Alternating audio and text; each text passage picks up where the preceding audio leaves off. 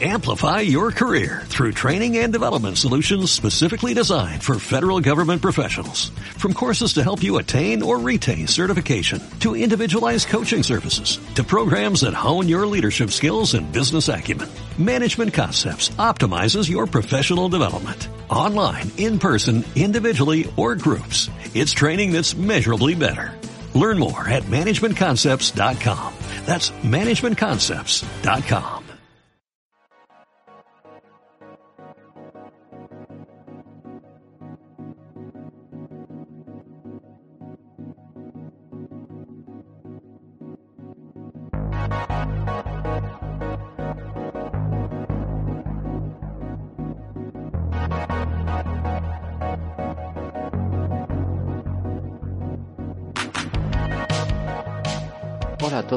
amigos de la Infantería Retronáutica, bienvenidos a este pequeño espacio dedicado a vosotros que voy a dedicar a, una película que me, vino a la cabeza estos días cuando, eh, cuando salieron las noticias relativas a este meta-universo que se ha sacado de la manga eh, Mark Zuckerberg, ¿no? De toda esta especie de, de universo alternativo en el que quizá podremos interactuar unos con otros a través de, de avatares y bueno, para muchos será una, una salida a, la, satisfactoria vida que, llevan en la realidad. Esto es algo que, la ciencia ficción ha tocado bastante en, en, bastantes novelas de, yo que sé, de Greg Egan o de, o de Neil Stephenson y supongo que acabarán eh, pasándose por, por los retronautas, por el, el programa mayor.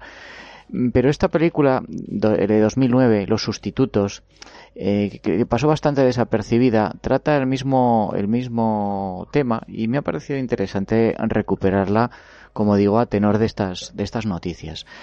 En su momento eh, llamó la atención que, que, a los sustitutos, que era es una producción de, de, Walt Disney, lo que pasa es que bajo el sello Touchstone, no tuviera ese pase previo para los críticos, ¿no? que suele ser habitual.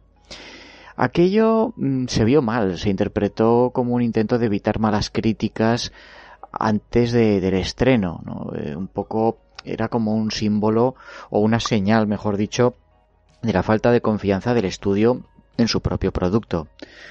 ¿Por qué no hizo esto Walt Disney? ¿Por qué no se lo enseñó a los críticos antes? Bueno, no se sabe, pero quizá los ejecutivos pensaron que no había suficiente acción para el público objetivo, que era básicamente el adolescente, y público adolescente que ellos habían considerado desde el inicio como bueno como el target ¿no? para este eh, producto o a lo mejor pensaron que era algo demasiado cerebral para el espectador medio poco exigente o quizá fue que tuvieron miedo del aspecto antiheroico que, que tenía en la película un icono del cine de acción como Bruce Willis que es su protagonista sea como fuere el estudio pues no gastó demasiado en publicitar la película ni se molestó en suavizar las cosas con los críticos.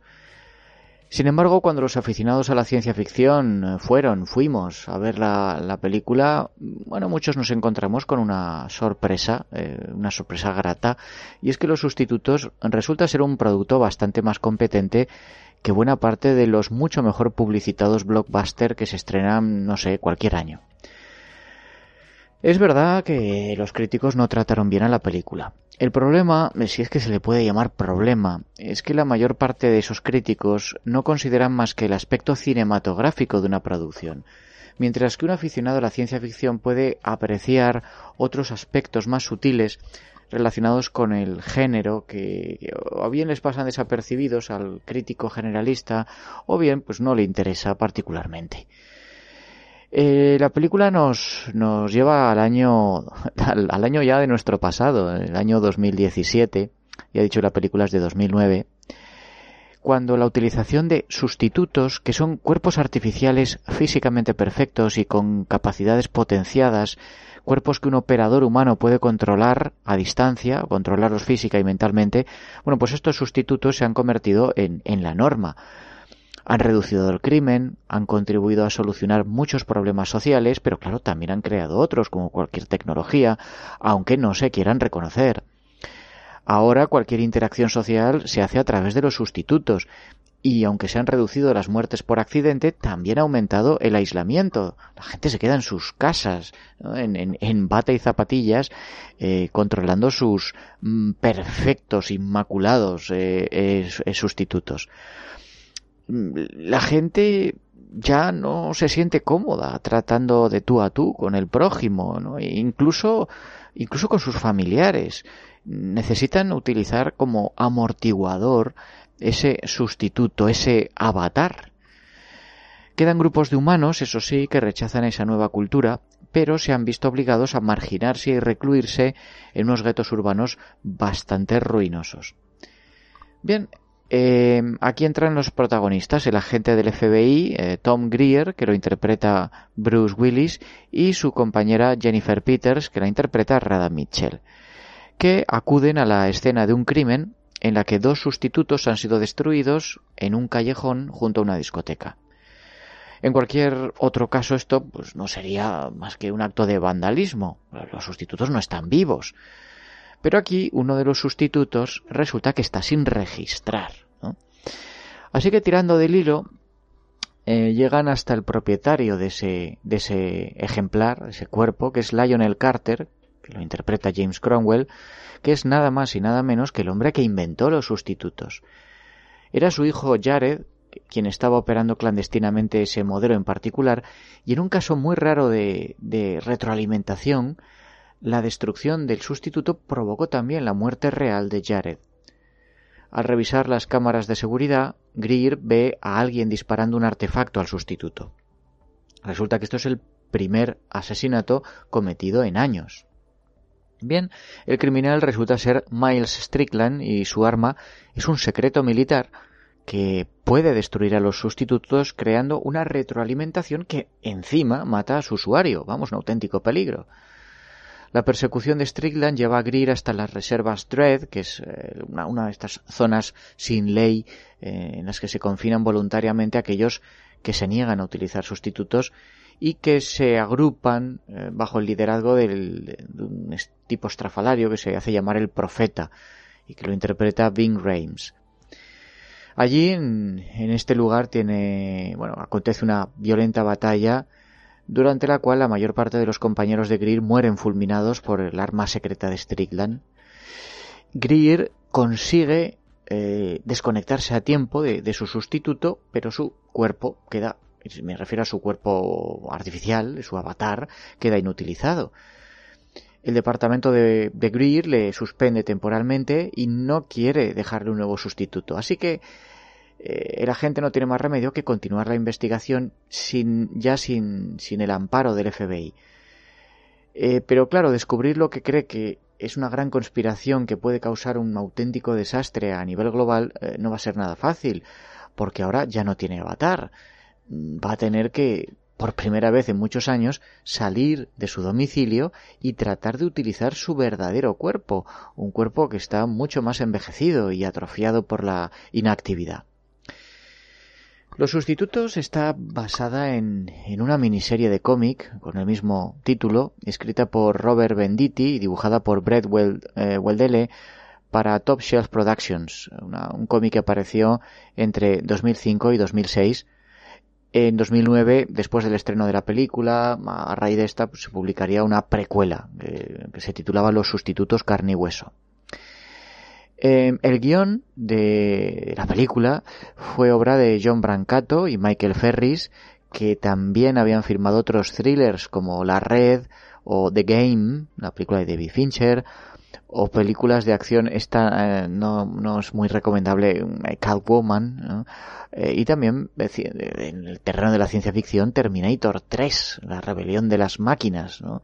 también Terminator Salvación, de 2009. Bueno, los dos guionistas hicieron algunos cambios respecto al cómic original, eliminaron personajes, cambiaron el nombre de otros, trasladaron geográficamente la acción, y le dieron al final un tono más esperanzador. ¿vale? Eh, porque en el cómic la, la, mujer de Greer, por ejemplo, prefería suicidarse antes que seguir viviendo sin un sustituto. Cuando se anunció la película, muchos no esperaron otra cosa más que uno de estos productos mestizos de, acción y ciencia ficción, algo bastante convencional, sin demasiado sustrato intelectual, eh, sobre todo habida cuenta de la trayectoria de, de, los guionistas. Pero lo cierto es que esto es un, un film de género con ideas bastante sugerentes, incluso premonitorias a tenor de lo que estamos viendo ahora, unos cuantos años después, y que se ajustaba perfectamente a la idea defendida por, defendida por Joseph Campbell, el editor, eh, que decía que aquello que, que la mejor ciencia ficción es aquella que cambia un elemento básico de la sociedad o la tecnología y lo amplía, lo lleva al extremo para ver qué efectos tendría sobre la gente y cuáles serían eh, sus, nuestras reacciones. Eh, esto no es un principio que se ajuste bien a toda la ciencia ficción. Eh, no sé, 2001, Uno Odisea del Espacio, Star Wars o, eh, o, todo el género cyberpunk se apoyan en la introducción no de uno, sino de muchos cambios en todos los ámbitos, tanto en la sociedad como en la tecnología. Pero sí se puede aplicar a muchas otras obras del género. Por ejemplo, los sustitutos. Hoy mucha de la gente que acude a los chats de Internet no son quienes dicen ser. Eh, hombres adultos se hacen pasar por mujeres adolescentes y las mujeres adolescentes se ponen años para parecer más sexys. Eh, hay pedófilos que buscan eh, víctimas y fingen ser niños. En el ciberespacio es posible ser lo que quieras ser. ¿no? Esto va a ser también un poco lo que quizá ocurra algún día en ese metaverso del señor Zuckerberg. Los sustitutos lleva esa idea al extremo, mm, eso sí, dejando todo lo demás aparentemente intacto. En el mundo futuro que nos muestra la película, eh, todo parece funcionar de forma muy parecida al nuestro. Las ciudades, los coches, las costumbres sociales, la manera en que funcionan las instituciones, todo eso es similar a lo, a, lo, a lo, que ya tenemos. De lo que se trata aquí es de tomar la posibilidad de que un día la robótica y la informática alcancen un nivel tal que los seres humanos podamos controlar cuerpos artificiales, dejar de usar nuestros propios cuerpos orgánicos y ver a qué, podría ocurrir, ¿no? Ver qué, consecuencias tendría esto. Es poco probable que un avance semejante mmm, deje eh, a nuestro mundo tan parecido al, al actual, al que tenemos ahora. Pero eso no importa, porque lo interesante es plantear preguntas, preguntas interesantes, preguntas difíciles, acerca de la relación entre nosotros y la tecnología que desarrollamos y que utilizamos. Y eso, en mi opinión, la película lo lleva a cabo con éxito.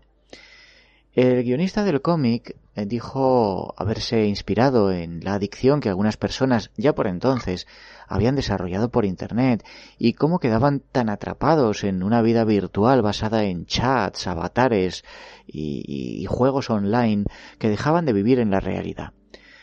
La realidad virtual no era ni mucho menos un tema nuevo en, la ciencia ficción. Ya en obras muy tempranas aparece esa, ese concepto. Por ejemplo, en La máquina se para de 1909 y, y ya mucho después en películas como Matrix o Dark City. Eh, en esta línea resulta también evidente la influencia de Philip K. Dick en los principales temas que están ahí en, en, en, la historia, en el sustrato, ¿no? Esa dicotomía entre el mundo real y el mundo ilusorio y la dificultad de distinguir entre ambos. También los dobles, eh, el poder de unas enormes y todopoderosas compañías que eh, poseen y controlan una tecnología capaz de cambiar el mundo. Los sustitutos no es la mejor historia de, las que exploran este campo temático, pero tampoco es la peor. Además, resulta interesante que en vez de plantear un mundo virtual en el que los humanos se refugian o son aprisionados, es la propia realidad la que cede terreno a lo virtual al poblarse la realidad de avatares que representan a humanos cuyos verdaderos cuerpos eh, nunca se ven, están encerrados en casa. El guion también acierta al plantear algunas de las ideas sobre cómo funcionaría ese mundo poblado por sustitutos. Algunos de los momentos más ingeniosos aparecen ya más o menos a, mi a mitad de la película, cuando un tipo roba al sustituto de, de, de, Rada Mitchell y se infiltra en la investigación sin que Bruce Willis sospeche que no es su auténtica compañera. O cuando Bruce Willis provoca una discusión con su superior su superior sustituto, claro, porque es, también un, avatar, eh, lo desconecta y luego le roba el chip de control con las claves de acceso a las zonas de seguridad. O otras escenas protagonizadas por eh, Rosamund Pike, que interpreta a la esposa de Bruce Willis, Maggie Greer, y en las que se muestra cómo los humanos han sido capaces de encontrar una forma de drogarse incluso a través de sus sustitutos, o, cuando la vemos a ella en su trabajo como esteticien de los rostros artificiales. Al mismo tiempo, el guion de la película deja al espectador mm, enfrentado a varias cosas implausibles, ¿no? Eh, ¿Por qué aceptarían dos agentes del FBI interrogar a un sustituto en el curso de su investigación? Eh, seguramente la policía no renunciaría a, poder leer en persona el lenguaje corporal de un sospechoso o, arriesgarse a, que el operador sencillamente se desconectara de su sustituto, eh, tal y como hace el personaje de James Cromwell en una escena, dejando colgados a los policías. Otro de los hilos eh, sueltos es la situación de los cuerpos reales. Claro, la gente se pasa la mayor parte de la vida tumbada en sus camillas de control cibernético. Probablemente esto eh, desembocaría en graves problemas físicos, como la obesidad o, la atrofia. De hecho, el mayor problema que experimenta Bruce Willis cuando sale a la calle por primera vez en años es un eczema a causa de la luz solar, algo de atrofia en los músculos de las piernas y un problema de sobrepeso que le habría impedido realizar cualquier escena de acción. En cambio, todos aquellos que vemos separados de sus sustitutos, aunque tienen un aspecto descuidado, desaseado, no parecen eh, padecer esas, esas disfunciones. La otra crítica que se le puede hacer a los sustitutos, la película, es esa actitud ludita ¿no? que, que, tiene todo ese futuro que nos presentan. Eh, como muchas otras películas, el guion cae en el cliché cuando traza una línea entre lo artificial, lo virtual y lo auténticamente humano. Eh, lo artificial nos presenta muchos aspectos seductores asociados a, la belleza física, la sensación instantánea, mientras que lo humano se interpreta como claramente eh, lastrado por muchos defectos, pero en el fondo es, es lo que nos, eh, bueno, lo que, lo que alberga las auténticas emociones, los auténticos sentimientos. Hay mucha gente que incluso hoy asume como cierta esa dicotomía, pero bueno, en mi opinión no describe adecuadamente la compleja relación que la especie humana mantiene con lo artificial. A ver, eh, mm, vamos a reemplazar a los sustitutos de la película por algo mm, que conocemos mejor. Internet y, y, los avatares y las relaciones virtuales que la gente utiliza a diario y de forma masiva. Y pensemos ahora en el clímax de la película y atención porque viene un spoiler, ¿no? Cuando Bruce Willis decide que la gente ha quedado demasiado encadenada a sus cuerpos virtuales y destruye el sistema y obliga esto a que todo el mundo tenga que salir a la calle con sus verdaderos cuerpos y enfrentarse al mundo real. Bueno, ahora pensad, ¿qué opinión tendríamos de un sujeto semejante si en vez de los sustitutos interpretar a que las relaciones virtuales y los avatares no, no son auténticos y que la solución pasa por acabar con Internet o, o quizá decidiera que la gente ve demasiada televisión y destruyera toda la red de repetidores o de fibra óptica eh, no solo nadie se lo agradecería, sino que es que lo despellejaría en vivo por haberse tomado la libertad de decidir algo que no le correspondía, en lugar de dejar a los demás pensar por sí mismos y actuar en consecuencia. Eh, para la mayoría de la gente utilizar Internet o ver la televisión no es una obsesión compulsiva que absorba toda su vida. Eh, puede ser una herramienta de trabajo, una forma de entretenerse, de, relajarse, un medio de, ganarse la vida o, de comunicarse. Eh, seguramente muchos internautas, miembros de redes sociales, seguidores de franquicias audiovisuales, empezando por, por vosotros mismos, queridos oyentes, pues se preguntarían acertadamente ¿quién tiene el derecho de decidir si la forma que, en que pasan su tiempo libre es algo enfermizo o no? Claro, si lo vemos así, esa decisión que adopta Bruce Willis eh, tiene un, en fin, es, algo completamente diferente a lo que pretende la película. Eh, no, solo no le convertiría en un héroe, sino que sería algo así como una narcoterrorista en nuestra vida real, algo así como, no sé, Osama Bin Laden o, Timothy McVeigh, ¿no? Y bueno, a ver, eh, este escenario que nos pintan resulta creíble, es decir, que aquellos que inventaron el sistema de los sustitutos pasaran por alto la posibilidad de realizar algún tipo de copias de seguridad con las que reiniciar la conexión de todo el mundo tras un fallo, eh, sea este individual o, masivo. Eh, todos los sistemas tecnológicos son inherentemente caóticos, en el sentido de que en un momento u otro, y cada vez con mayor probabilidad, eh, acaban teniendo eh, fallos, ya sea en la entrada de datos, en la programación o en algo tan simple como un corte de energía o alguien que le da la tecla que no debe.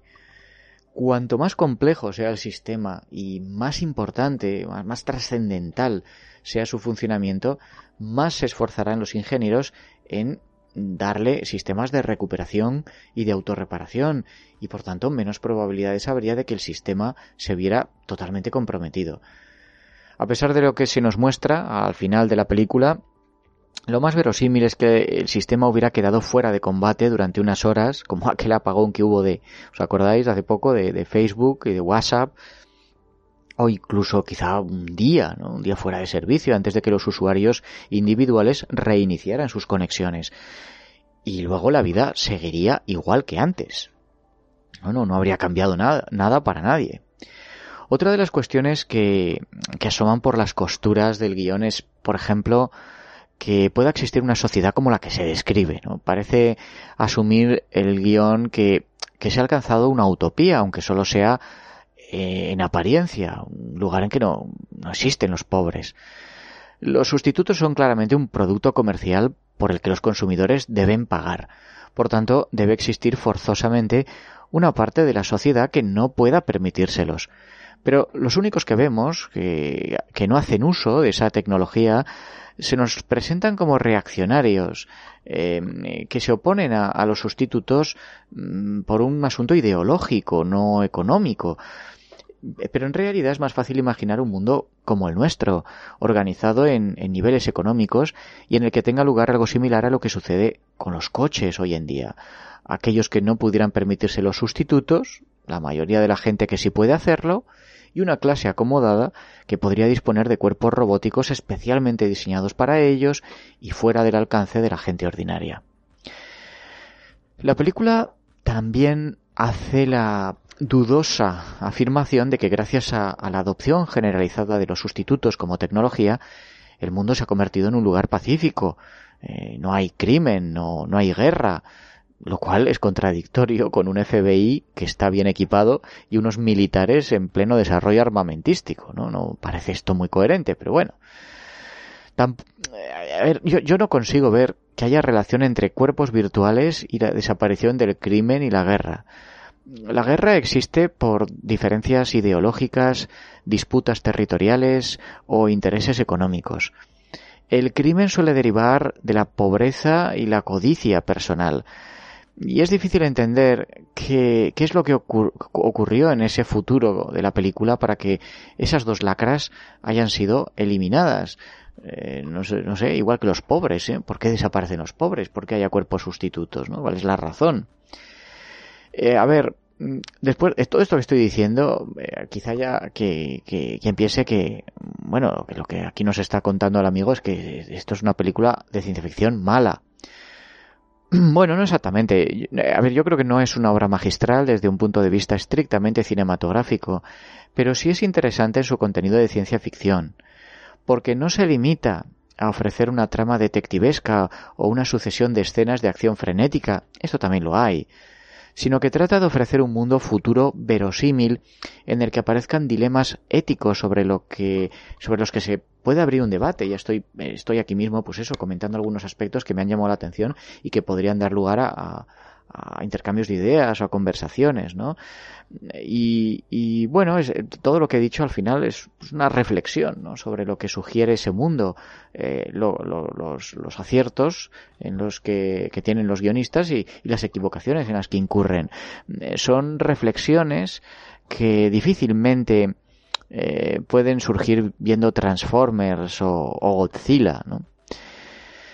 El director Jonathan Mostow es un director poco prolífico, mm, que, bueno, es un tipo que ha pasado volando bajo el radar de los aficionados a la ciencia ficción durante varios años.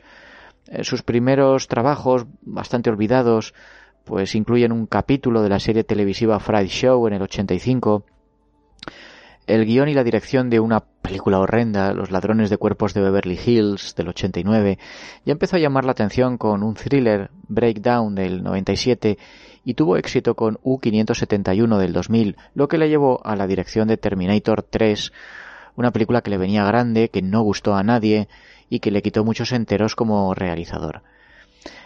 Además de salpicar la película con pequeños detalles que ayudan a, a darle más vida a ese futuro, Mostow también creo que, lo hace bien en las secuencias de acción, como cuando Bruce Willis persigue al asesino por las reservas Dredd, pegando grandes saltos con uno de sus brazos robóticos amputados, ¿no? Y que nos demuestran que esos cuerpos eh, sustitutos tienen un gran poder físico en contraste con el auténtico cuerpo de Bruce Willis, ¿no? Bastante frágil.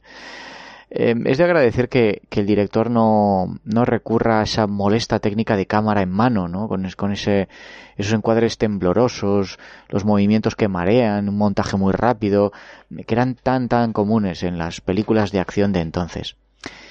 Uno de los principales problemas de, lo, de, la, de la película es la indefinición de los personajes. Em, eh, Tom Greer es el único al que se le presta atención, un poco por el drama familiar que, carga a sus espaldas y que tiene el origen en un accidente de tráfico sucedido años atrás, en el que murió su hijo y su esposa sufrió heridas deformantes.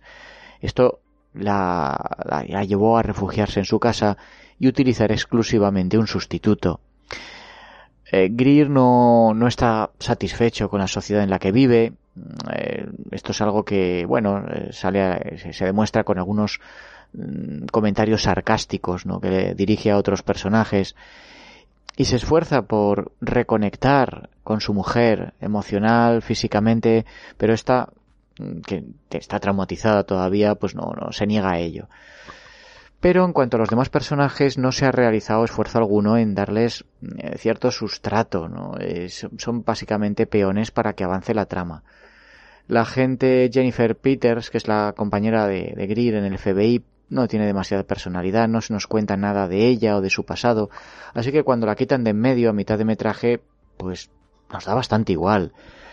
El magnate manipulador, este Lionel Canter, el inventor de los sustitutos, al final eh, parece que, está motivado solo por un sentimiento de venganza, un tanto, eh, no sé, tópico. Y el personaje del profeta está muy desaprovechado. Tiene más gracia, aunque no más profundidad, este muchacho que hace de genio informático del FBI y que, eh, sabedor del peligro de lo que tiene entre manos, prefiere no utilizar un sustituto, ¿no? Es lo que les ocurre a muchos de estos, de esta gente experta en informática que no, no se acerca a un móvil a menos que, realmente lo necesite. Tiene esa, esa figura obesa y descuidada, ¿no? Que, que contrasta de una manera muy cómica con los cuerpos robóticos higiénicos, impolutos, eh, que, pueblan toda la, película.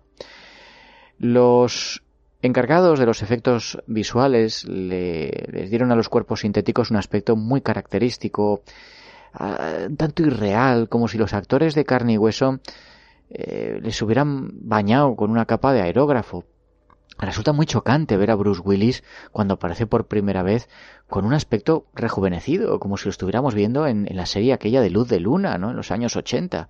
Y por eso produce una sensación aún más impactante verlo mm, un rato más tarde eh, con, pues con, su auténtico cuerpo, ¿no? Eh, el, Willis tenía por entonces 54 años, ¿no? Y, se le notan, incluso te diría que, parece incluso más mayor, se le ve muy gastado. Eso sí, eh, mientras que eh, sus compañeras de rodaje, eh, Rada Mitchell y Rosamund Pike, eh, se sometieron a un maquillaje que las hacía envejecer de una forma poco glamurosa. Cuando Bruce Willis entra en acción con su verdadero aspecto, pues no puede evitar que lo caractericen como un auténtico héroe de acción en vez de como un hombre de, de edad madura y, y bastante pocho físicamente. Los sustitutos en taquilla pues fue un, fue un fracaso. se invirtieron 80 millones de presupuesto y a estas alturas todavía no ha recuperado ni la mitad. Yo creo que son, son cifras injustas. Yo creo que es una película de cine negro con ambientación futurista. Tiene unas propuestas, es verdad, más ambiciosas mm, de lo que de lo que mm, de lo sólido que es el resultado final también es cierto que tiende a encarrilarse en fórmulas eh, muy trilladas, eh, hay pues a lo mejor demasiada acción, eh, que pone por, por delante el ritmo al contenido y que Bruce Willis pues al final no puede evitar sacar sacar al, al, héroe de acción que lleva dentro de sí. Pero tampoco se puede decir que la película aburra y se puede disfrutar como una película competente de suspense y de acción y también, ya lo he dicho, pues como punto de partida para reflexiones interesantes sobre los peligros, los peligros que conlleva el uso y el abuso de la tecnología que nos rodea y sobre todo de cara a, esta, a esta nueva era que nos augura Mark Zuckerberg, ¿no? Y su metaverso. A lo mejor convendría mm, y por eso lo hice, revisar esta película y preguntarnos si lo que nos están ofreciendo no será una manzana envenenada. Pues bien amigos, eso es todo por el momento. Nos escuchamos pronto en los retronautas y mientras tanto, larga vida y prosperidad.